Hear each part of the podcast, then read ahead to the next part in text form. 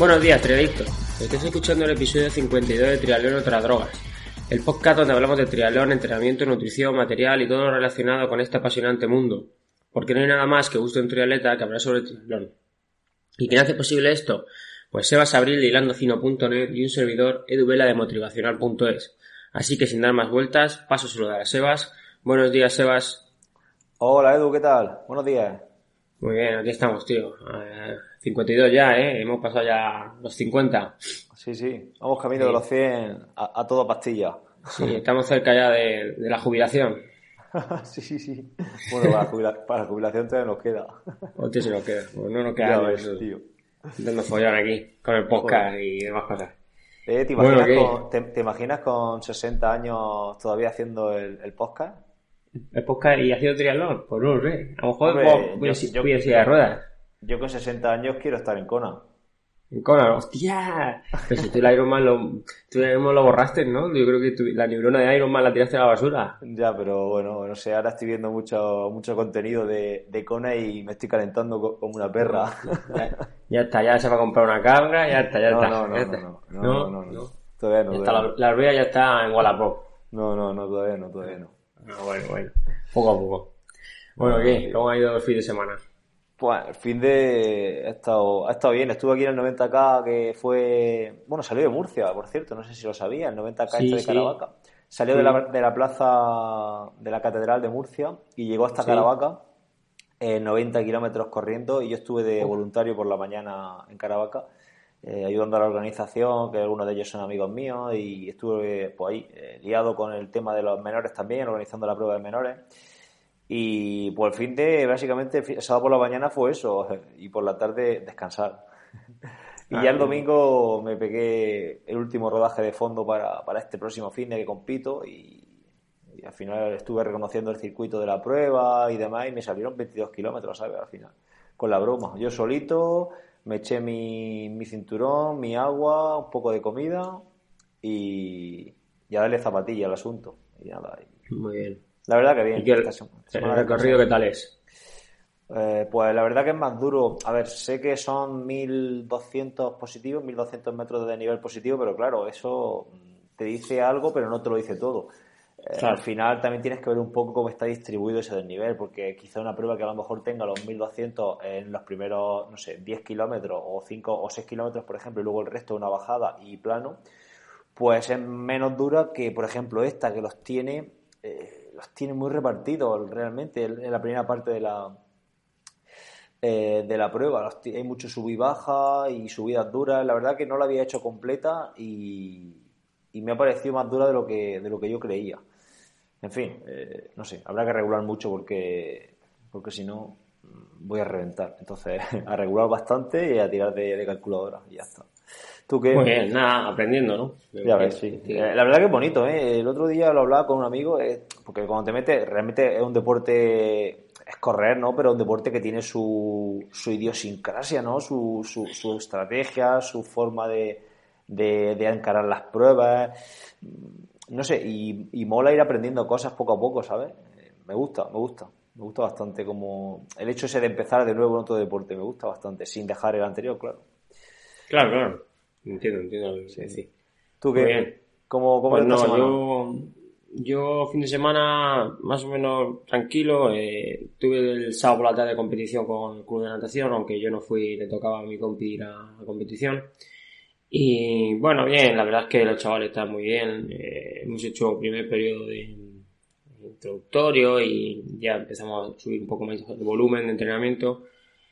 Y bastante bien, como los críos conforme van creciendo van mejorando, eh, mejoraron marcas, hicieron algún podium a nivel infantil, que son los que más fuertes están, y, y hubo algún problemilla de estos típicos de empanamiento, que no me entero que me han llamado, cosas de, de críos, Sí, bueno, normal. y, y eso, eso merma, ¿no? Porque si te descalifican o no te presentas en una prueba, no te dejan luego hacer un relevo, y entonces ya, pues nada, perdimos, perdimos la, la baza de algún relevo, pero bueno, se le echa un poco así la bronca, entre comillas, ¿no? Porque al fin y al cabo eh, es porque no se enteran, se ponen a hablar y a lo mejor le nombran en la cámara y no se enteran y, Y bueno, tienen que ir aprendiendo poco a poco y ya está. Tienen que estar atentos, claro, van a la, competición y hay que estar, hay que divertirse y estar por ahí haciendo el bandarra, ¿no? Pero también hay que estar atentos. Exacto, exacto. Entonces hay que, hay que lidiar con todo eso. Claro. Y nada, pues yo el domingo hice, hice una, bueno, no, el sábado, perdón, por la mañana hice una transición 60 mm, kilómetros creo que salieron, 30 de media, la verdad es que muy bien, con un bloque de 40 minutitos acoplado bien fuerte en la cabra y luego... Para, Guardamar, ¿no? para Guardamar, sí, voy a Guardamar el sábado, que es por la tarde. Es la primera vez que corro ese triatlón, la primera vez que hago un triatlón cronos individual, que sales cada dos minutos. Y bueno, vamos a probarlo, ya acabo temporada ahí, luego ya veremos a ver cómo, cómo va el año que viene, o sea, la temporada que viene, pero bueno, acabo ahí y la verdad es que me veo bien, pero bueno, tampoco...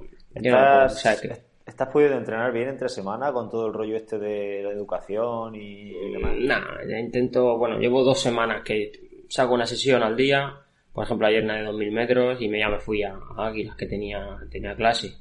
Hoy pues quiero hacer una transición de rodillo a carrera y poco más, porque no me da tiempo nada más. Pero bueno, lo bueno es que agosto y septiembre sí pude entrenar bien, entonces quieras que no, estas dos semanas, aunque baje un poco el pistón, eh, super compenso mejor y, la verdad es que me estoy, sobre todo, sobre todo corriendo me estoy encontrando muy bien. El agua regulero y, la bicicleta pues me, han faltado todavía kilómetros todavía haber hecho este verano, pero bueno, tampoco me, me quita el sueño, ¿sabes?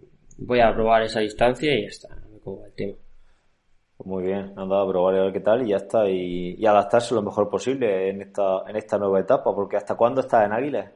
Pues estoy todo, todo el año, hasta junio. Todo el año. sí, claro, tengo tengo un contrato anual, entonces pues eh, hay que adaptarse y no queda otra. Yo sé que hay que bajar el pistón, lo primero que he hecho es quitarme yo mi, digamos, mi, mi planificación de entrenamiento, porque creo que es lo más, lo principal. Y a partir de ahí, si veo que vamos renqueante, pues quitando cosas y ya está, no pasa nada. Claro, claro, claro. Bueno, míralo por, el, míralo por el lado positivo. Mm, cuando llegue el buen tiempo podrás nadar en la playa allí antes de entrar a trabajar. Sí, el otro día, el otro día salí, salí el viernes, el viernes salí de trabajar y, y pues como conozco gente de Águilas, Mario y toda esta gente, pues le mando un WhatsApp por y le pregunté, oye, perdona, tal, una piscina para nada porque como en lugar de comer a las 3, pues como a las 4, si me da igual. Me dijo, de trabajo, oye, me eché unos largos allí, vi a Leonor también, que están ahí, el Club de Natación Águilas. Y bueno, pues salí de trabajar y la piscina la tengo a 6 minutos. Entonces, pues mira, pues eché unos largos ahí. Ya me dijo que, que me echase las zapatillas un día entre semana y salíamos a correr por ahí por, por los campos de águilas. Entonces, bueno, si al fin y al cabo, si quieres puedes, ya lo sabes tú, Seba, esto es así. Está claro, hay que adaptarse, ya está. Si de esto, si esto ya, todo lo que teníamos que vivir de esto ya lo hemos vivido. Claro que sí. No pasa nada. Y bueno, pues nada, poco, poca cosa más, la verdad. Eh, a seguir y, y, poco más, como dices tú, adaptarse. Sí, sí, sí. Bueno, y de menú, ¿qué tenemos, qué tenemos para hoy? Bueno, pues eh, por fin hemos podido grabar con Pedro, que hemos tenido unas semanas complicadas con él porque él ha empezado a trabajar, empezó la universidad y es difícil cuadrar cuadrar días entre los tres, pero al final hemos podido grabar eh, su, su, su, episodio, su, su, su capítulo sí. y hablamos de todas las competiciones lo más importantes durante los últimos, los últimos dos meses, digamos, ¿no? Desde la última vez que grabamos con él. Sí, la verdad que son competiciones eh, bueno, el título de Mario Mola, el campeonato 70.3 que ganó Frodeno, también lo del tema de la Superliga, el Challenge de Madrid, son competiciones bastante importantes y luego también el, la pre, una pequeña previa que hacemos de, de Kona, que es este sábado. Sí, que has hecho tú una apuesta y a lo mejor cállate, una cena, que no ganarás. No, cállate que voy a hacer una porra con todos los cadetes de, de la escuela de triatlón, ¿sabes? Hostia, hostia. Te van a... Dile que pongan, pongan 5 euros, a ver, así, a ver si se apuntan con 5 euros. Sí, sí, sí, pero hay que hacer Y el que acierte se lleva, se lleva el lote. Hay que hacer la secreta, si no se copian del resultado. Eso es. Son más tramposos. Los pichones estos son los tramposos. Sí, sí. Bueno, pues bueno. Va, vamos a dar paso a la entrevista. No nos leamos más sí. aquí con, con cháchara y a ver lo que, lo que hablamos con Pedro, a ver si le interesa a la gente. ¿no? Venga, muy bien, a disfrutar. Venga.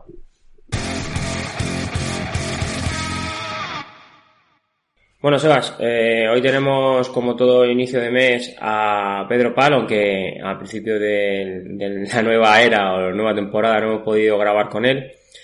Y nada, empezamos ahora con, en octubre con, con las competiciones. Ya sabéis que es un episodio que solo hablamos de lo que ha ocurrido en competición durante los últimos meses, bueno, los últimos meses ahora después de, del parón de agosto. Y bueno, lo tenemos ahí al otro lado de sus cascos Bluetooth. A ver qué, a ver qué nos cuenta. Pues sí, vamos a hablar de competiciones importantes y nada, vamos a... Y bueno, también hablaremos de competiciones y también vamos a hacer una pequeña previa de, de la competición por excelencia del año, que es el Ironman de Hawái. Así que nada. Pedro, ¿qué tal? Buenos días. Buenos días, Seba. Buenos días, Edu. ¿Cómo estáis? Nada, muy bien. Aquí ya deseando grabar el programa este que ya, ya tenemos ganas, que hacía ya tiempo que, que, ni siquiera, que solo hablábamos por WhatsApp y no nos veíamos el careto. Sí, sí, sí, sí, estaba sí, un poco desconectado. Yo la última vez que vi a Pedro fue, fue, fue en bici y, y toco asfalto, así que... sí, yo sí, me... sí. ¿Te acuerdas, no? Que tocaste me, asfalto en la curva aquella. Me acuerdo, me acuerdo. El, último recuerdo no es precisamente el, el mejor, está claro. Sí. Pues nada, volvemos, volvemos de vacaciones y, y nada, pues como decía y como, como bien, bien sabemos todos, hacer un, pequeño repaso de, las grandes competiciones, como siempre.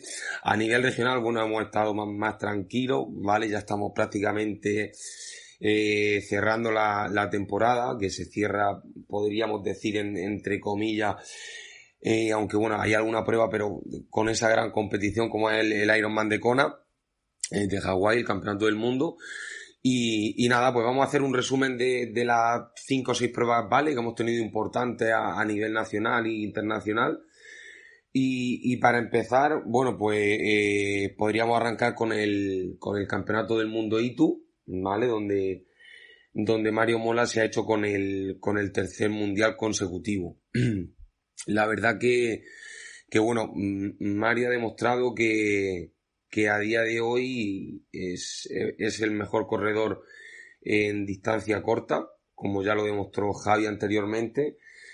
De hecho, son, bueno, podemos dar un montón de datos porque la verdad que, que, hay datos para aburrirse. Eh, Mario consigue el tercer mundial consecutivo, eh, solo lo había conseguido Javi antes, y, y además supone el sexto mundial eh, consecutivo para un español, eh, Javi había ganado en 2014, 2015 y 2010, perdón, 2013, 2014 y 2015 y, y Mario lo ha hecho en 2016, 2017 y 2018. Eh, no sé si Dominio llevamos absoluto. como... Eh, ¿Cómo? Dominio absoluto, digo, de los españoles en los sí, últimos sí, años. Do, dominio absoluto. Y de, de, hecho, de hecho, Seba, llevamos como, como 10 o 12 medallas eh, dio 12 podios en total en, eh, en los últimos en los últimos años, o sea que, que es verdad que, en distancia corta pues un dominio exagerado, la regularidad de Mario increíble, porque bueno, eh, creo que es la segunda mejor temporada que se ha hecho en ITU, eh, Alistair Browley consiguió nueve medallas, o sea nueve, perdón, cinco victorias en, en, en las pruebas de, de 2009 y Mario ha conseguido cuatro victorias este año con, con tres segundos y un cuarto, si no, pues, si no me falla la memoria. Pues, eh, el otro día estuve, eh, bueno, creo que fue en el último, en el último con Jaime Eduard Cabelé por, por Twitter, bueno, le comenté ah, sí. un par de cosas. Y él, él comentaba a nivel de, de logística de los de en Gran Bretaña que llevaban en torno a 10, 12 personas de, de logística para tomar tiempos en diferentes eh, eh, puntos para ver cómo iba la, la competición y demás.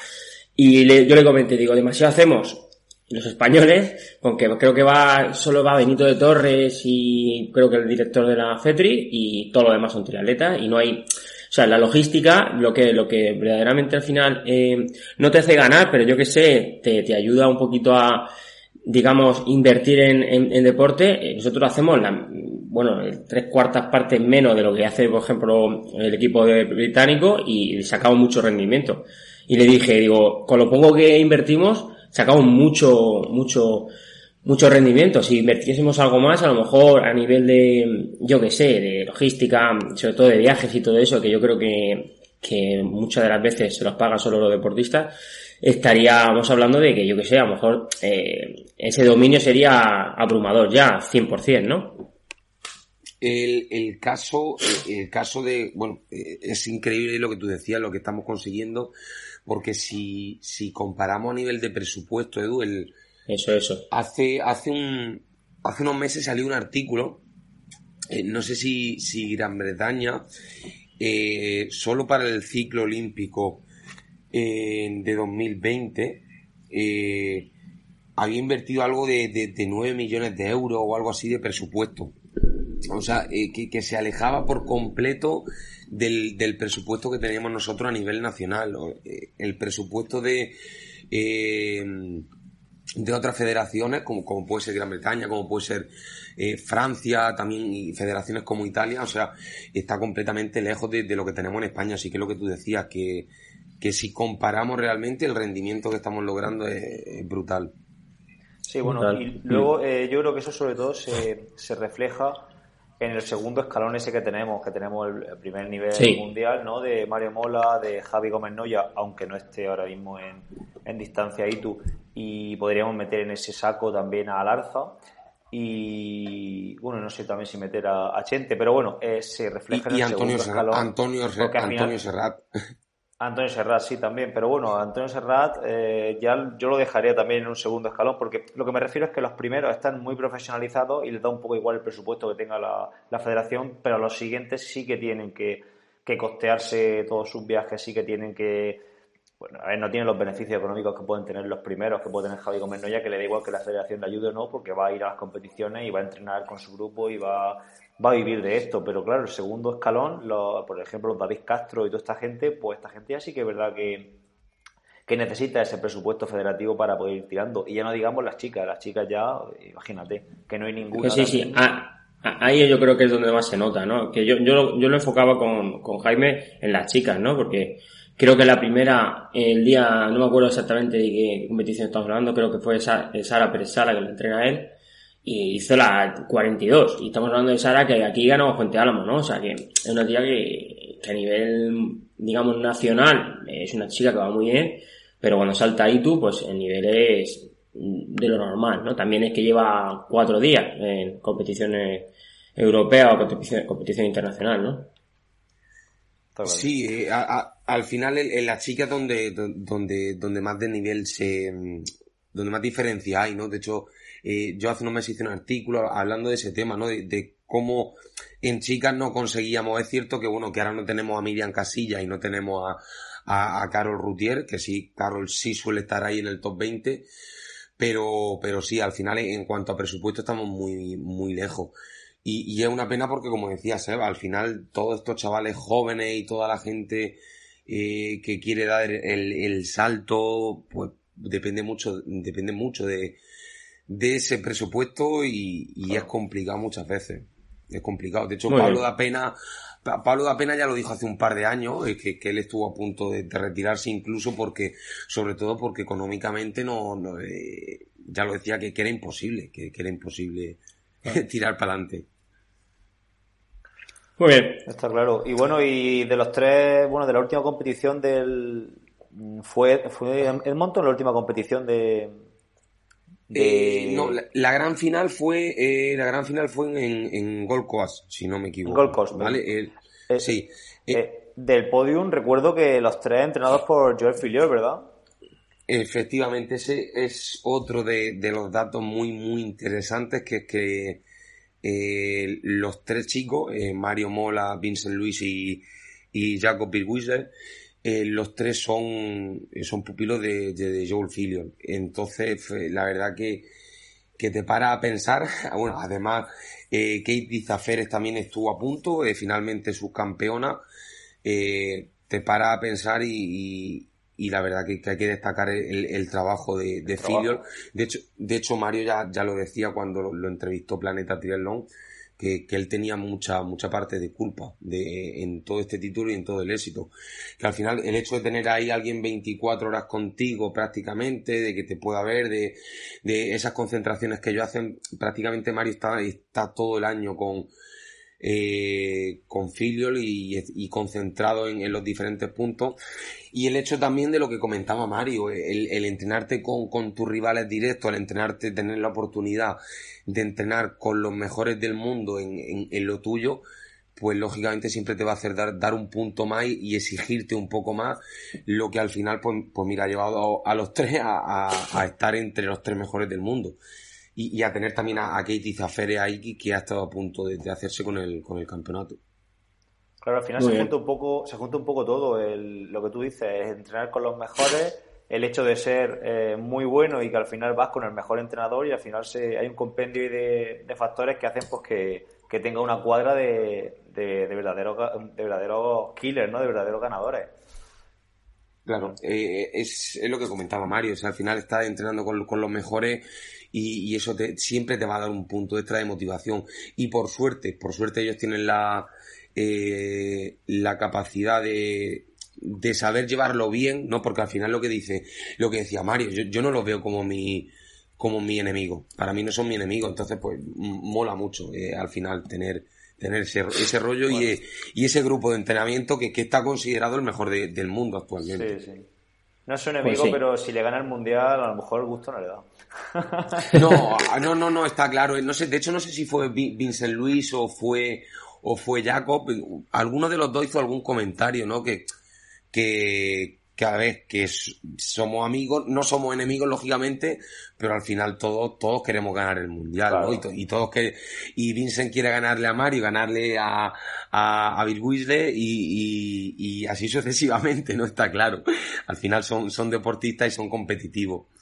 Pero es, es, bonito que, a ver, realmente que son rivales totalmente directos porque, bueno, eh, quizá este año no, no, no, ha habido nadie que le haga sombra a, Mario Mola, pero en una situación de mayor igualdad, pues estarían ahí compitiendo, eh, vale, vale, vayan en igualdad de condiciones para ganar el Mundial y que estén entrenando día a día y conviviendo prácticamente juntos. Eso en, fútbol, por ejemplo, sería prácticamente imposible que, Madrid y mm. Barça se concentraran en el mismo, en el mismo hotel Para, para, jugar el partido de por la noche. Que sería... Sí, imagínate.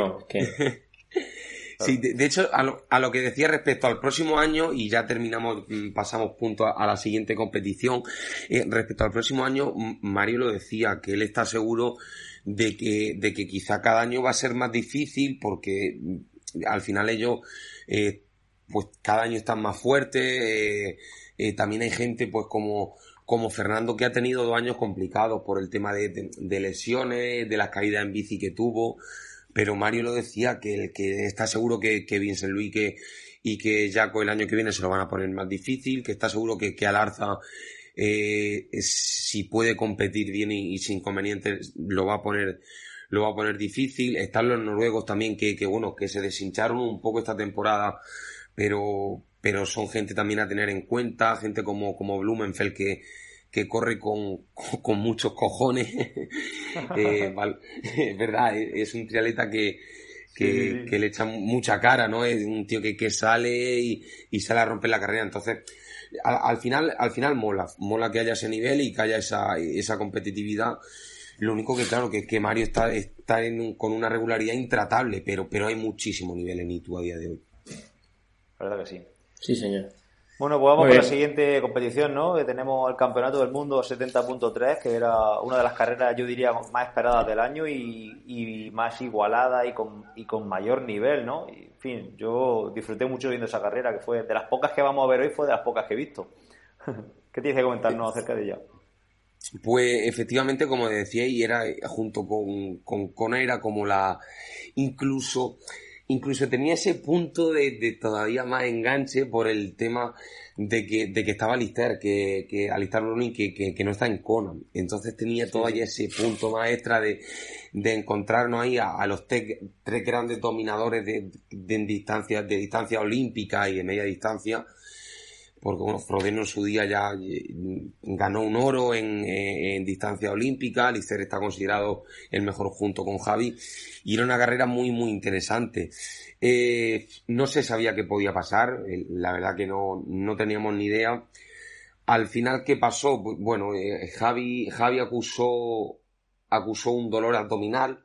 yo eh, ese dolor abdominal a mí a lo que me suena es que, que al final él, que, que, siempre hemos hablado en alguna ocasión que su punto flojo un poco eh, era la bici respecto a otros competidores, yo creo que sinceramente a Javi lo que le pasó es que, que pagó un poco el hecho de no soltar en bici. Él tuvo la, la, capacidad de llegar con, con Alistair y con, y con Jan, a, con Frodeno a, a la T2 y, y salió muy fuerte. Alistair también salió marcando de primera un ritmo muy muy fuerte que, que, tensó un poco y al final yo creo que, que Javi pagó. Javi pagó y, y, bueno, pues vimos que al final eh, es, ese dominio absoluto que, que está teniendo eh, durante tanto tiempo, que lleva teniendo durante tanto tiempo Frodeno, y bueno, yo veía, yo veía si, si viste la carrera, yo veía a Frodeno correr y era como, eh, bueno, es que este tío a día de hoy no, no hay quien le gane. es que la, yo tengo siempre la teoría que en la media y larga distancia eh, nunca se deja aprender y, y, y Javier Gómez Noya lleva nada, muy poco compitiendo a este nivel y, y Frodeno no. Entonces al final, eh, niveles muy parejos, la experiencia es un grado. Entonces yo creo que, que a nivel de ahí, eh, hoy por hoy, Frodeno, bueno, está muy por encima de él, no, so, no solo a nivel de rendimiento, sino a nivel de experiencia. Yo creo que le saca por lo menos dos o tres escalones todavía a Javi, pero bueno, eh, hay que darle tiempo, ¿no? Eh, queremos, o sea, ¿qué pasa? Que tenemos a Noya que ha ganado siempre y, y nos, no, y nos impacta que ahora pues le, le, no les hagan las cosas igual, ¿no? Pero claro, es que el salto es como es jugar en segunda B a pasar a primera división, entonces tienes que, tiene, no, eh, vale, no es una, un ejemplo muy chulo, muy chulo, pero es la realidad. O sea, pasas de, de una cosa que la, lo ganas todo, o como puede ser jugar en un filial y jugar en el primer equipo. Entonces, tienes que eh, adaptarte, si es que no queda otra. Hombre, yo opino que, a ver, que para un deportista amateur es un campeonato, bueno, un campeonato, una prueba de 70.3, pues en media distancia puede ser un reto, pero para un deportista de los niveles de Javi o de Alistair, eh, están capacitados de sobra con su entrenamiento olímpica para hacer un campeonato del mundo en 70.3 y ganarlo, como ya hizo en, en fue en sí. Barcelona, me parece, ¿no? En el Maresme, que ya ha ganado sí. en alguna ocasión. Entonces, son pruebas que ellos y ritmos que ellos manejan, porque eh, si mal no recuerdo, creo que eh, Javi corrió en 1.8 la media maratón, puede ser, con el dolor abdominal y todo, y que fue Frodeno en 1.6 o algo así. A ver, que son niveles, son ritmos altísimos, que es que no, no, nos pensamos media distancia y nos creemos que van a pararse en el avituallamiento. O pues la gente se puede pensar eso. Esta gente va compitiendo a un ritmo que nadie correría ni siquiera un, un olímpico o un sprint, ¿vale? Y yo creo que Javi estaba capacitado para ganarle a, a Frodeno ese día. Lo que pasa es que quizá en bici, a lo mejor eh, está un poco, bueno, a lo mejor no, estoy casi seguro que está un poco por detrás de Frodeno y tampoco sabemos los vatios y la intensidad que llevó, y ni lo vamos a saber nunca porque eso son cosas que ellos tienen muy en secreto. Y quizá la bici pues le hizo un poquito más fuerte que, que Frodeno y luego sobre todo yo creo que la clave fue la transición, se dejó, no sé qué le pasó a Javi, Javi Gómez Noya, que se dejó eh, 10-12 segundos y eso le hizo que los primeros kilómetros tener que ir a 2-3 segundos más rápido el kilómetro que Frodeno claro, a esos niveles. Cuando llegó a Frodeno, eh, intentó recuperar y Frodeno dijo, sí, ahora va a recuperar eh, mis pelotas. Cogí y tensó, y tensó otra vez. Entonces, claro, eh, cuando sucede eso, pues claro, al final llega el flato, llega pues lo que sucede. Pero bueno. Ese, ese es el problema. Al final es lo que decía Seba. Eh, es, están un, en un punto de, de competición y de rendimiento donde el mínimo error, el mínimo fallo, ya te hipoteca por, por completo la carrera, porque es lo que tú dices, Javi incluso con, con ese dolor abdominal eh, corrió en, en, en 1.8. Y al final son gente eh, que, que, sí es cierto, sí estoy de acuerdo en lo, también lo que, en lo que decía Edu, de que al final la experiencia, eh, la experiencia siempre es un grado, pero bueno, eh, Javi, Javi hasta, hasta el 70.3 de, de este año, eh, solo había perdido un, media distancia y fue con, con Blumenfeld el año pasado. Él había ganado todo, incluso el, el, primer campeonato del mundo que ganó, eh, lo ganó, eh, lo ganó habiendo corrido solo, solo un media distancia antes, que también había ganado su primer media distancia. Es decir, son gente que, que con ese entrenamiento de olímpica y, ese nivel que tienen, pues tienen la capacidad más que suficiente. El problema, pues, eso, que al final cualquier mínimo error te cuenta y cualquier mínimo eh, Fallo lo paga y, Javi pues pudo pagar un poco el, haber tensado quizás de más la bici y, también ese error en, transición. Lo que siempre decimos que, que en la media distancia, a lo mejor perder 30 segundos a nivel del grupo de edad se puede recuperar, en alto rendimiento es inalcanzable. Eso pues es, inalcanzable.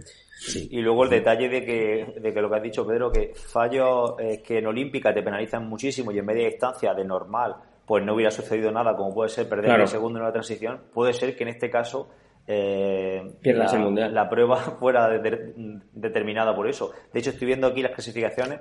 1.6 eh, en la media maratón de Jan Frodeno, 1.6.33, 1.7.39 de, de Alistair Brownlee, 1.8.15 y ya siguiente a 1.12. Claro, cuando la diferencia entre el primero y el segundo son 4 minutos, pues ese error no hay problema. Pero cuando en minuto y medio te metes en la media maratón eh, los tres primeros, claro, pues pasa lo que pasa. Pero bueno. Eh, Didi se va a perdón que te he cortado. No, no, ya, está, no, ya, ya, he terminado, que, que es importantísimo los, los, detalles, el peso de los, de los detalles aquí. Efectivamente. estamos hablando de los mejores del mundo, eh, hay muchísimo nivel, está muy igualado y, y, esos detalles cuentan, cuentan mucho. Muy bien. Eh, tírale al siguiente, pues. Cambiamos de, de, de prueba. Nada, nos vamos, eh, nos vamos al Challenge de, de Madrid, ¿vale? El, el Challenge de Madrid también tenía su, su punto llamativo, era, era campeonato de, de, Europa de larga distancia, ¿vale? Y, y, además suponía el, el, el debut de, de, Pablo da Pena eh, en distancia, larga distancia, en larga distancia, bueno, es que hay un poco de, realmente estamos acostumbrados a decir Ironman, no es Ironman porque no es, no es franquicia Ironman, pero sí es distancia Ironman. Larga distancia ya había hecho el, el campeonato del mundo, pero debutaba en, en larga distancia. En, entonces, eh, bueno, ¿qué pasó en Madrid? En Madrid lo que pasó, yo tuve la, oportunidad de estar allí, fue que hizo un, un, un día una un día de, de, calor monumental. Fue, fue una escabechina, como, como dice, como dice Seba. La victoria fue para, para Timothy Van, Van Houten, que ya había ganado el año pasado. Un, chaval que, que, la verdad que, que ya fue muy superior el año pasado, lo ha vuelto a ser este año. Eh, yo tenía esperanza de, que Pablo pudiese estar peleando por, por la victoria, porque bueno, al, final venía demostrando un gran nivel este año. Eh, no se ha bajado del podio, eh, ha competido muchísimo, ha demostrado que, que, que, está corriendo muy bien y, que puede ser muy, muy competitivo. Eh, pero bueno, al final las cosas se, dieron un poco la vuelta. Carlos López y Pablo salieron primero del agua. la bici eh, fueron liderando toda la carrera hasta el kilómetro 120 por ahí. En, el 120 Carlos López pegó un poco una petada. Eh, de hecho, creo que del kilómetro 120 al 180 se dejó como, como 17 minutos o algo así, una petada monumental. Y, tomó la cabeza de carrera eh, Van Houten, el, belga, el chaval belga, que al final llegó a la T2 ya con, con 4 minutos y, se hizo con la victoria. Eh, Pablo llegó, llegó con, si no recuerdo mal, algo como, como 22 minutos. Llegó, se, llegó segundo, eh, pero llegó con 22 minutos respecto a, Timothy Van Houten. Eh, y al final, bueno, pues el, detalle un poco, la, nota del titular de, Challenge Madrid, que mm, Pablo decía que, pues que no, que no corría a otra distancia Ironman. Había, era, muy, era muy duro, También es verdad que el circuito de bici era, era durísimo porque era un circuito, eh, no lo sé, pero creo que está en torno a los 3.000 metros de positivo, algo así. Sí. Una, he Visto yo, he visto yo. Lo has visto, claro. Entonces, eh, eh, claro, yo creo que también Pablo es lo que él dijo, lo, había, lo había preparado con, con escaso margen, ¿no? Realmente había tenido un mes de preparación, era su debut, era una prueba dura, se junta el calor y al final pues, pues pagó un poco todo eso y, y a pesar de haber debutado con un segundo puesto en un campeonato de, Europa y en, un, en, una prueba tan dura, pues decía que, no volvía a competir y de hecho todavía en redes sociales está un poco como la comidilla y, dice que, no, que de momento no, no se plantea volver al Ironman. Sí, bueno, y la... Yo creo que... Dime. Dime, no, Sebas, No, iba a decir que la, revelación del día fue Carlos Arnal, ¿no? Un, triatleta de grupo de edad prácticamente que, pues que se quedó a, minuto y medio de, de Pablo da Pena en, al final en meta. Efectivamente, esa fue la gran revelación también. Fue, Carlos fue cuarto. De hecho, y ya entrando en, en polémica un poco, eh, hubo polémica con el, con el hecho de que, bueno, había gente que, que yo vi comentarios que no entendía el por qué eh, Carlos Aznar no, no había estado en, en, en, la lista de la selección. Porque claro, ¿qué pasa? Que Carlos, al, si hubiese entrado como, como convocado, eh, realmente hubiese sido hubiese sido eh, tercero en el campeonato de, de Europa, eh, si no me equivoco. El problema es que como él no, no entró como, como convocado en el campeonato de Europa, pues se quedaba con la, con la clasificación de, de Challenge y no podía entrar al, al, al campeonato de, de Europa. Y, y como dice, fue cuarto con un, con un carrerón. De hecho, creo que corrió la mejor maratón, algo de, de 2 horas 50 o algo así vi eh, que teniendo en cuenta el circuito de Madrid, que es durísimo, de hecho si subía la cuesta de la Vega, eh, el circuito de Madrid no tenía ni, ni un metro llano, eh, tanto la tanto la, la, bici como la maratón y teniendo en cuenta el día de calor pues mmm, la verdad que Carlos hizo hizo un carrerón y, y bueno pues como tú dices fue la, la gran revelación del día Sí, sí. sí, yo que iba a comentar que, que aparte del recorrido, yo creo que el calor hizo muchísimo calor. Yo he visto parciales, creo que le salió 4.30 a pie a Pablo da Pena, quiero recordar porque lo miré por Strava.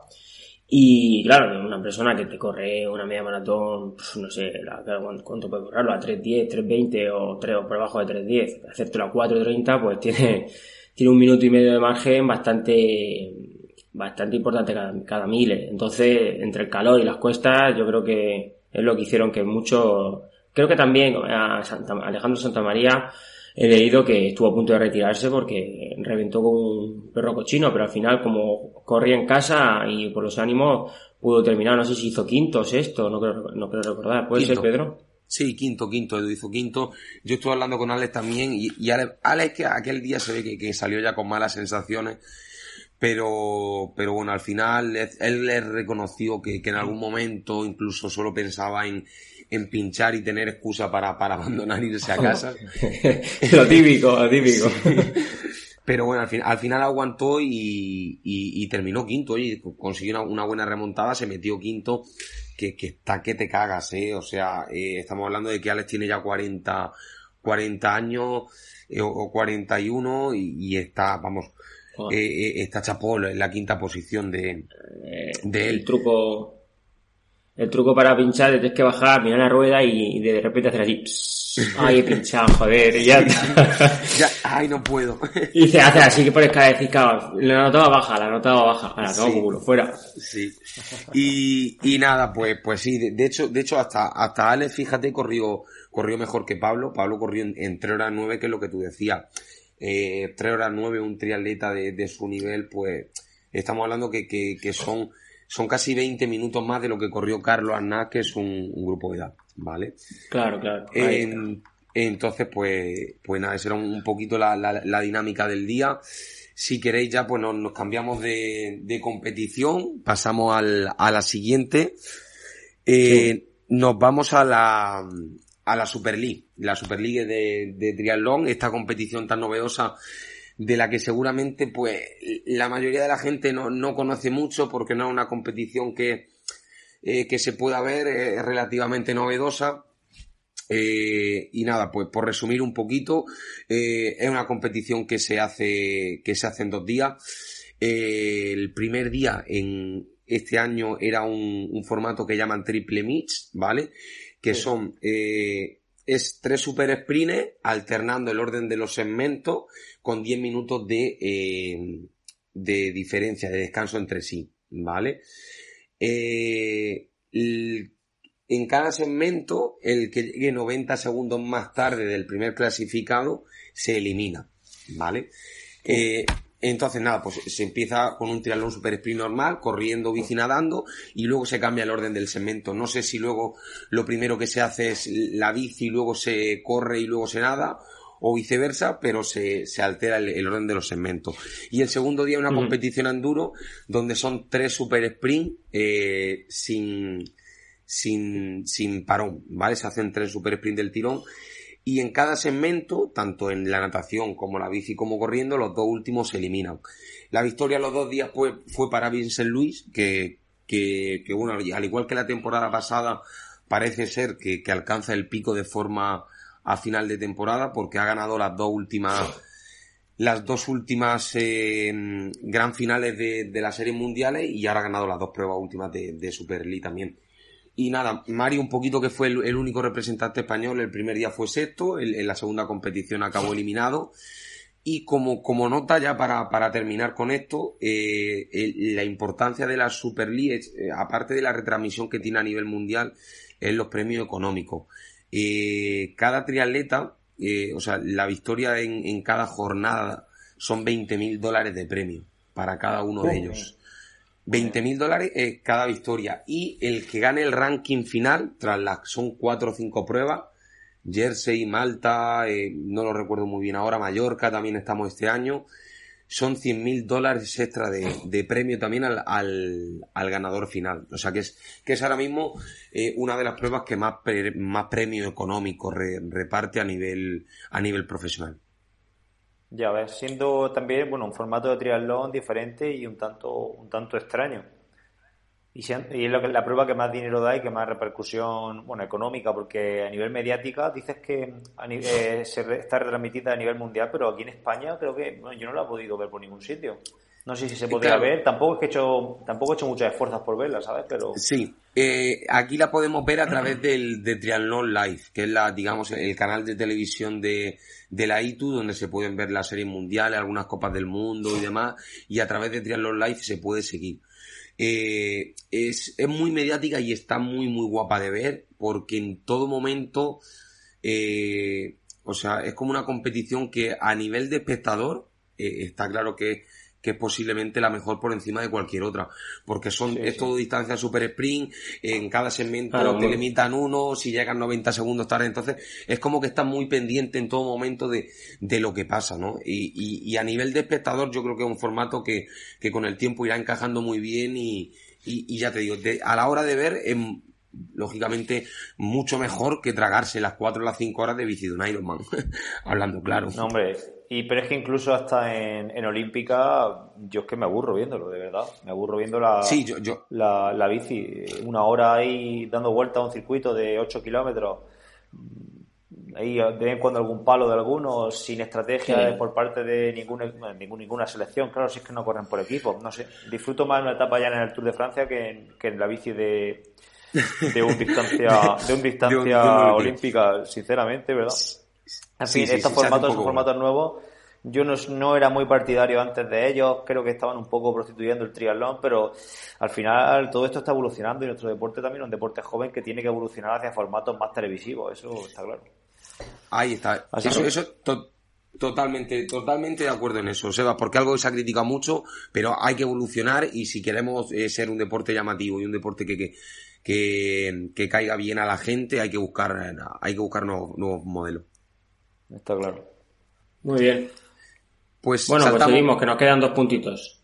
Eh, nos vamos al, al 70.3 de Cascai, ¿vale? Eh, eh, competición que justo este, este, pasado fin de semana.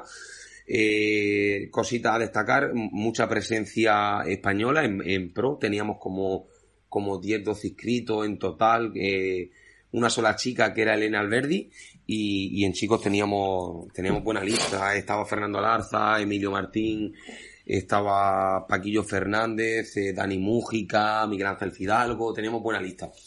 Eh, cosa a destacar, eh, la victoria de Fernando Alarza, era, era su primer, su primer 70.3, ¿vale? De la franquicia. Sí había corrido ya media distancia, había sido en 2016 en Zaraut, había sido segundo eh, tras Eneco Llano, eh, pero era su, su, distancia en la, en la franquicia y bueno, pues eh, nada, repaso monumental. Eh, eh corrió, eh, corrió muy bien, la, la media maratón ya pues, puso la carrera en bandeja, no sé si hizo hora 11 o algo así.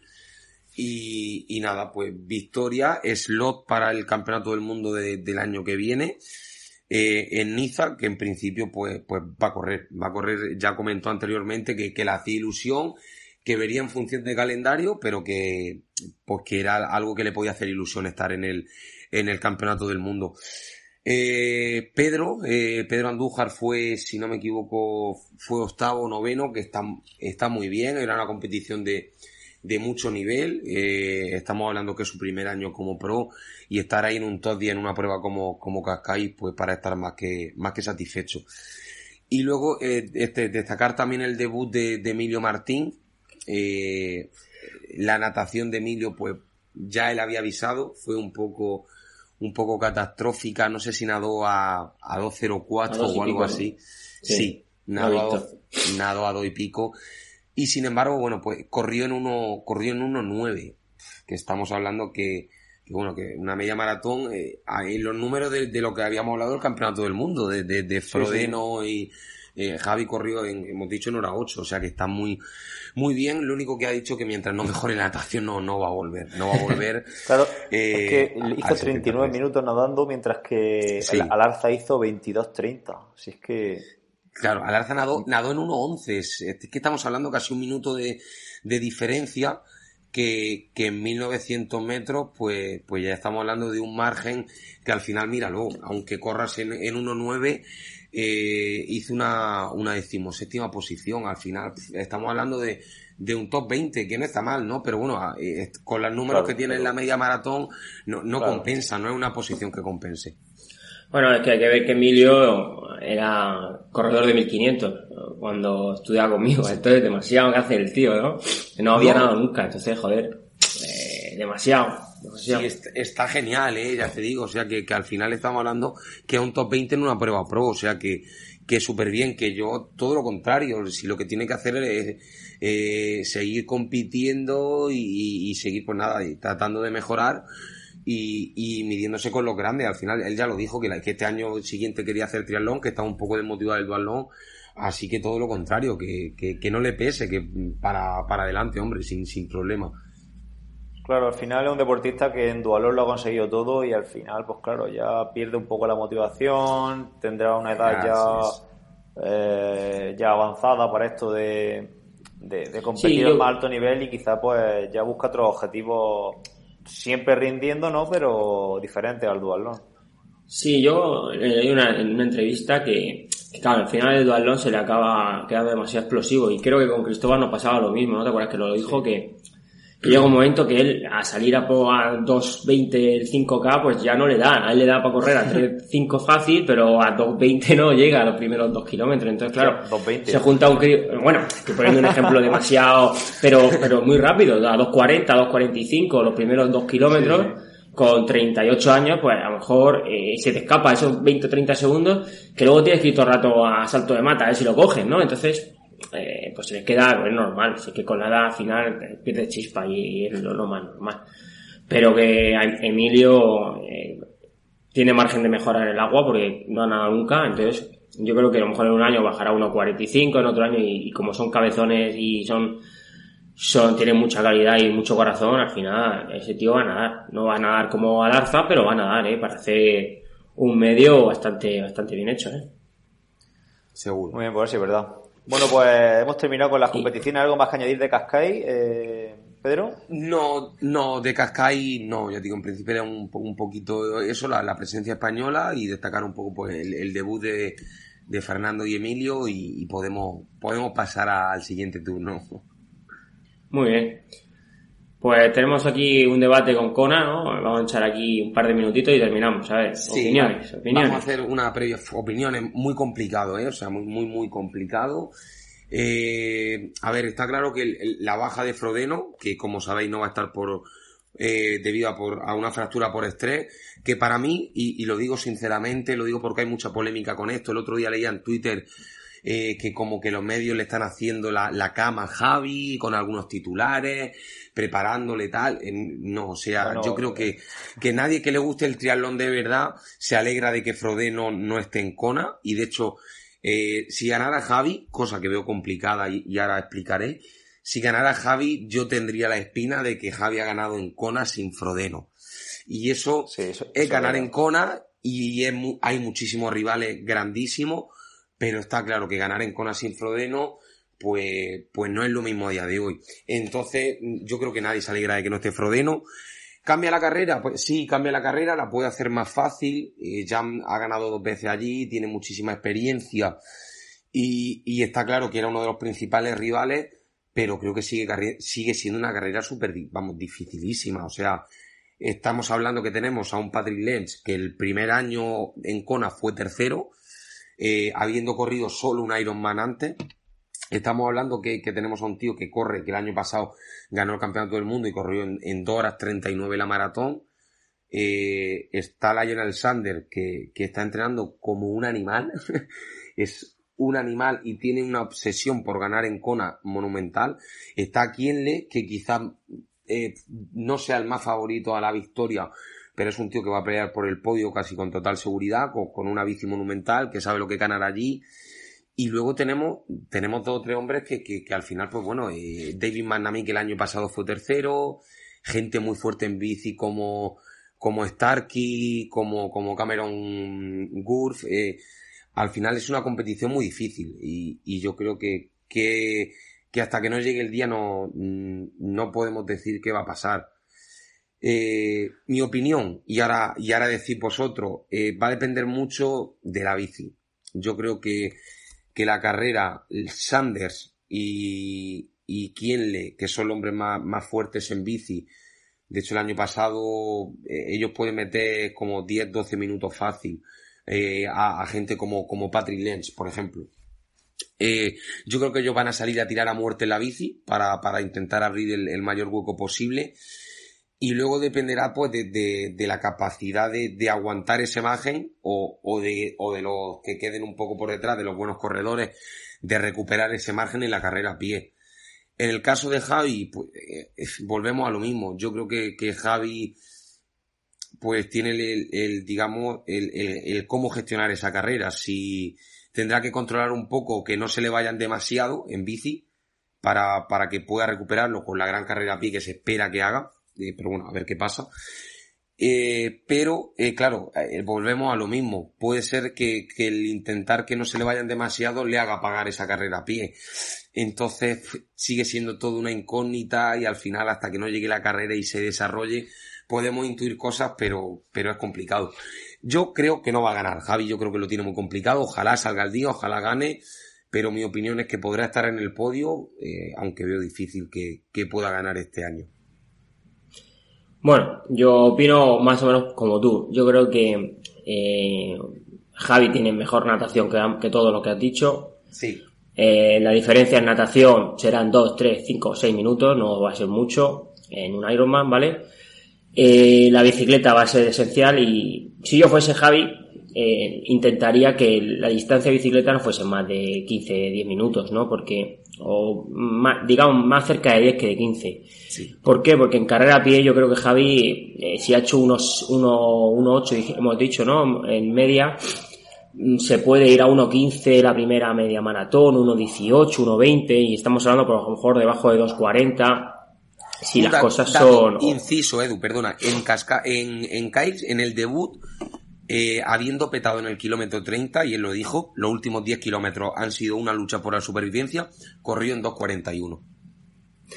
Pues estamos hablando que si no puede bajar de 2.40, yo creo sí. que tanto Sanders como Kirley como todos los que has hablado no van a correr por debajo de 2.40. Entonces, son muy buenos, la bicicleta va a ser un punto de inflexión importante, pero hacer 2.50 que Javi haga 2.38 son 12 minutos. 12 minutos en 180 kilómetros son muy factibles de, de, meter y de sacar más. Entonces, como has dicho tú, la bicicleta es fundamental.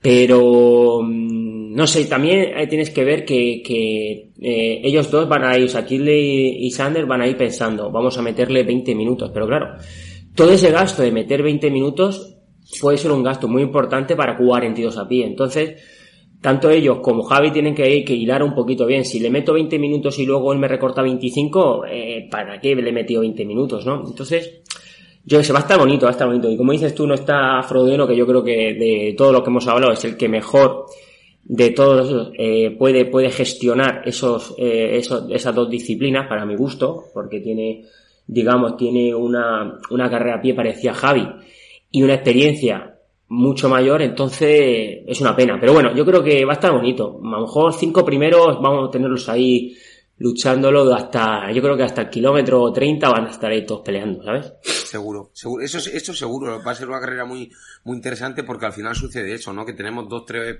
tíos muy fuertes en bici y dos, tres tíos muy fuertes en la, en, la maratona, entonces, claro, pues ya lo que hablamos, al final va a depender mucho de, cómo gestionen la carrera, de, y de cómo esté el cuerpo ese día, entonces, pues, eh, está todo muy, muy abierto, sabemos un poco cómo se puede plantear la carrera, eh, o, cómo debería plantearse. Pero bueno, al final, pues todo, todo lo veremos ese día, a ver cómo, cómo transcurren las cosas. Bueno, Sebas, ¿tú qué piensas? Que te vemos ahí dándole vueltas a la barba y seguro que estás dándole tema al cerebro. yo creo que pues, estoy más o menos en vuestra línea, ¿no? Eh, yo creo que yo de Noya haría la natación al máximo. No creo que le supla, no, no creo que le que le que pague las consecuencias del juego en bici. Eh, haría al máximo la natación intentando meterle el máximo tiempo posible, sobre todo a Sanders y a, y que, que, son gente que va a salir posiblemente sobre 6 minutos después que él, 6-7 minutos. Sí. Y, y, claro, y lo van a pillar en la bici, pues que lo pillen lo más tarde posible, siempre regulando muchísimo. Y, lo que habéis comentado, pues claro, ella va a depender un poco del día que salga y de cómo de cómo a Javi Gómez Noya, que tiene menos experiencia, ahora sí que creo que la experiencia va a ser clave, eh, a la hora de, alimentarse sobre todo y demás, pues cómo le vaya sentando todos esos alimentos que vaya tomando y demás para no perder demasiado tiempo en la T2 y, poder correr. De hecho, yo creo que va a ser junto a Patrick Lange. No, Pedro, yo creo que el único, son los únicos capacitados a lo mejor para bajar de, de 2.40 en esa maratón. Los sí, demás, sí, son, eh, son, los únicos. Sanders podrá correr quizá en 2.50 o así. Eh, Kinley se va, se va mucho más arriba, se va eh, no lo sé, pero 2.54 creo, no, sé, pero el, el, año pasado fue el, que peor corrió de, de, los tres, digamos. Los únicos que bajan de 2.40 son ellos dos. Entonces, claro, hay Patrick Lange y Noya, pues tienen, van, son los únicos que, van a, que pueden correr tan rápido. Y Noya estoy seguro que puede bajar holgadamente de los 2.40 si las condiciones, claro, pasa que Hawái lo que tiene, las condiciones de calor pues, y de humedad son son extremas. Entonces, claro, no es lo mismo correr a 20 grados con fresco que, que en Hawái, ¿no? A 32 o 33 grados con una humedad del 80-85% que habrá posiblemente. Yo, sí, yo creo que la clave también va a ser a partir del kilómetro 120 de bici, esos últimos 50 kilómetros, vamos a ver si no ya mantiene o se va muy abajo o se va mucho o si los otros empiezan a, le meterán tiempo y luego a lo mejor les bajarán. Vemos esos 50 kilómetros y ahí yo creo que vamos a decir, o la carrera a pie va a estar igualada o este va a llegar muy cascado porque mira, va perdido en 50 kilómetros 3, 4, 5 minutos. Yo creo que va a estar ahí porque como dices tú Sebas, la alimentación en, en Ironman como es importantísima y a lo mejor en ese kilómetro 120, 115 que ya el cuerpo empieza a notar, a notar, la fatiga bastante alta, eh, yo creo que va a estar ahí la clave. En esa bicicleta, últimos tramos de la bicicleta, que es cuando al final se te va mucho, puedes mantener o puedes recortar porque los demás se le va. Sí, sí. Bueno, pues a ver, a ver, qué pasa y, y nada, y hacemos una porra. a ver, a ver. yo, no, yo, yo, no me meto en porras, que yo siempre que hago porra, al final ninguno va y pierdo todo. yo, yo, yo, sí, yo sí me atrevería a hacerla. ¿Quién dice que gana? Yo, yo sí. Venga, yo, eh, yo digo que yo digo que gana que gana Patrick otra vez. Yo, yo digo que gana Patrick por eh, sí, yo creo que sí, porque mira, eh, y, a lo mejor habrá quien me escuche y diga, pero ¿qué dice este tío? Porque, eh, porque hace unas, un, par de semanas estaba diciendo justo lo contrario. Pero es cierto que mira, Patrick prácticamente no, no se ha desgastado mucho este año, no ha competido mucho, no, no ha ganado, mm, no ha ganado nada importante, entonces yo creo que puede ser que esté muy, muy, muy centrado en, en, la prueba. Eh, es muy buen corredor, como sabemos, y, si llega al nivel que llegó el año pasado, pues yo creo que tiene toda la, la de ganar. Eh, segundo, Sanders, que creo que es la, otra persona que, más posibilidades tiene de, ganar. O sea, yo creo que si, si no gana Patrick va a ser Sanders. Y tercero, pues por no ser eh, malo, pues vamos a decir que, que Javi puede entrar en ese podio como tercero. Eh, una pregunta así que eh, ¿hace cuánto no hay en los tres primeros un podio en español? ¿O ha habido hace hace poco? Pues yo creo que hace tiempo, ¿eh? Yo diría que desde que desde Neco Llanos, desde, Neco, el segundo, desde Neco, ¿no? Y estamos hablando 2000 no lo sé, ¿eh? vamos a ver. 2002. No, 2002, no, no, no, no, no. No, No, 2006. no, creo, do- 12, creo. 12 o 12. 10.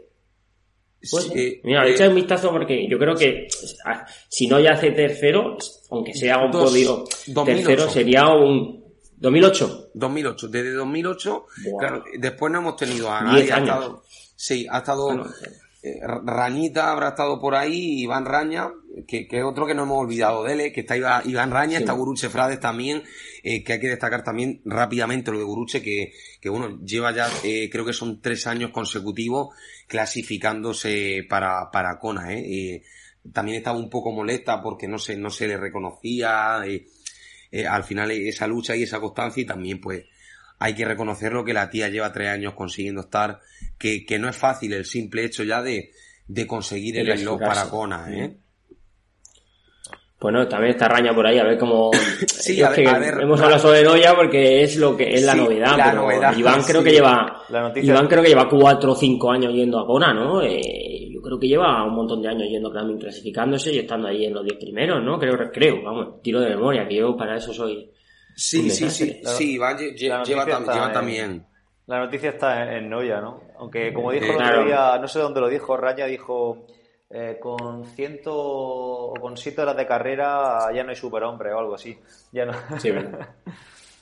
Como que da- como que daba igual la- las velocidades que podía llevar en distancia corta, sino que ahí lo que lo que importaba eran otros otros factores. Sí, Bueno, eh, bueno, yo quiero decir mi porra también, ¿eh? que no que me he quedado con las ganas. venga, venga, sí, claro, por supuesto. Sí, sí, sí, por supuesto, claro. Yo, si apuestas porque gana Lange, yo para que gane un corredor, que gane Noya. Así que voy a decir que gana Noya y me la juego. ojalá, oye. Toma ya. O- ojalá, ojalá tenga que pagarte una cena o, o lo que sea, se va. ojalá, ojalá, pues, Eh, genial. Sí, por eso digo que si apostamos porque gane un corredor, porque Lange es un, es un buen corredor, apuesto por Noya. Y segundo Lange y tercero creo que, que Sanders o Kille, no sé. Voy a apostar por, por Lionel Sanders, que, que me gusta, me gusta mucho ese, ese deportista. Así que Sí, queda. yo creo pues. que también. Yo creo que... Bueno, yo no, yo no voy a apostar, porque yo sí, yo para eso seguro que digo que va a ganar Noya y se retira. Entonces ganar. Nada, yo no quiero gafar a nadie, no quiero gafar a nadie, pero... Bueno, sí quiero gafar. Yo creo que Sanders va a ganar. Entonces, ahí yo creo que es, ese pobre hombre lo voy a gafar. No, no, no, me da igual. La verdad es que me, me pondré, lo disfrutaré y no sé a qué hora empieza. Podemos decir también el horario. Yo creo que vendría bien para la gente que, que le interese. Sí, el día, el horario y todo, si lo Sí, sabemos. mira, eh, la competición es, es el, el 13 de, de octubre, ¿vale? Eh, que es sábado. En principio, por el, por el cambio horario, el- ah, claro, aquí suele empezar en torno, si no recuerdo mal, en torno a las doce y media de la noche o así, ¿vale? Porque sale el, allí la competición arranca, creo que son las, las seis y media y, y la diferencia, por la diferencia horaria, eh, aquí arranca sobre la, las doce y media de la noche aproximadamente, porque siempre termina, la maratón siempre termina eso de las siete, la, la 8 de, de la mañana, ¿vale? Se, podré, se podrá ver sin problema a través de, del Facebook de, de Ironman, ¿vale? En, en directo va a estar Sí. toda la competición, simplemente en la página web de, de Ironman habrá un, un live con el que se puede seguir toda, toda la prueba el que, el que sea el, el valiente. A mí me pilla en la liga de clubes en Sevilla, o sea que no sé cómo lo voy a hacer, pero sí, sí que quiero verlo, sí que quiero verlo. Yo lo veré, a ra- Bueno, lo veré a rato. Yo no entero no lo voy a ver, lo tengo clarísimo. No, entero no, lógicamente. Yo, no voy a tragar la- las cuatro horas de bici, no. Pero al menos, al menos, bueno, ver un poco el tramo final de la bici, estar un poco al, al, al Sí, loro sí. del seguimiento. Y la, la maratón sí que tengo claro que, que no me la quiero. Ah, perder. Ve los últimos cinco minutos de la maratón, ya, ya- te enteras que va a ganar. Sí, sí, ya lo tienes claro. Bueno, Muy bien, bueno. señores. Pues, Chicos, pues nada, ah, el- el- en el próximo programa pues ya veremos a ver quién, quién ha ganado y cómo, cómo ha transcurrido toda, toda esta historia. Perfecto. Muy bien. Pues lo dejamos por hoy Bueno. y nada, y agradecerte como siempre, Pedro, eh, tu presencia y, y el conocimiento que nos das de todas estas cosas, de todo este tipo de, de pruebas y, y demás. Y nada, y nos vemos dentro de cuatro o cinco semanas, ¿no? Aprendemos todo. Nos vemos, nos vemos en, en cuatro o cinco semanillas, claro que sí, chicos. Muy bien, Pedro, muchas gracias. Venga, un abrazo. Gracias a vosotros. Gracias. Hasta luego. Un abrazo.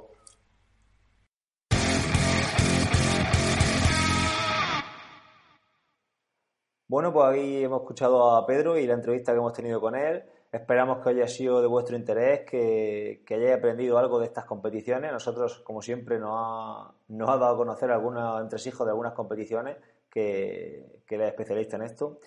Y nada, y ya está, Edu. Vamos a despedir el programa, ¿no? Y empezar a la gente para la semana que viene. ¿Cómo lo ves? Muy bien, vale, pues nada. Y sin más, nos despedimos, no sin antes recordaros que no dejéis de pasar por nuestra web triathlon donde encontraréis la forma de contactar con nosotros. Ya sabéis que podéis suscribiros al, al programa a través de iTunes, Evox, Spreaker y toda reseña, valoración y comentario será bien recibido. Nos escuchamos el próximo miércoles. Un abrazo desde Murcia y hasta entonces. Venga, hasta entonces.